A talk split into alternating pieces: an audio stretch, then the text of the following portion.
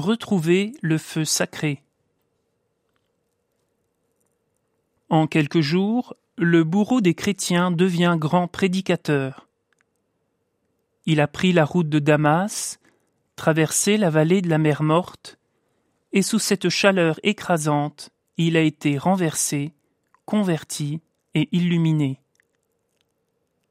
Le nouveau fidèle du Christ rend grâce pour tout ce qu'il a reçu et veut témoigner de la vérité.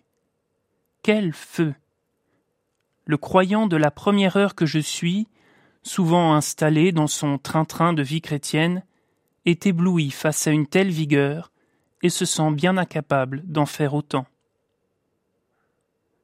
Pris par la vie, par une certaine lassitude parfois, nous ne nous sentons plus le courage d'annoncer la parole de Dieu à notre entourage, au risque des oppositions et des colibets.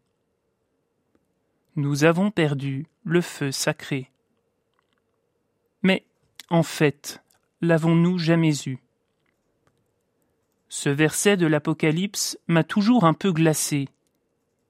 Puisque tu es tiède, je vais te vomir de ma bouche. Mais cette parole est avant tout destinée à nous réveiller, à nous interpeller. Dieu, qui vient habiter en nous, nous donne son esprit et fait de nous son temple. Nous devons donc, par la prière, le service des autres, l'annonce de la parole, entretenir ce feu intérieur et demander à l'Esprit qu'il brûle en nos cœurs. Il ne s'agit pas de devenir nécessairement un illuminé, mais bien plutôt de vivre de cette flamme intérieure des disciples d'Emmaüs.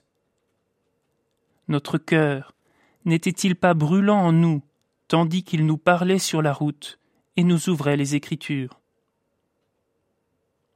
Retrouver le feu, c'est retrouver cette intimité avec Dieu, cette certitude profonde et vraie de sa présence avec nous jusqu'à la fin du monde.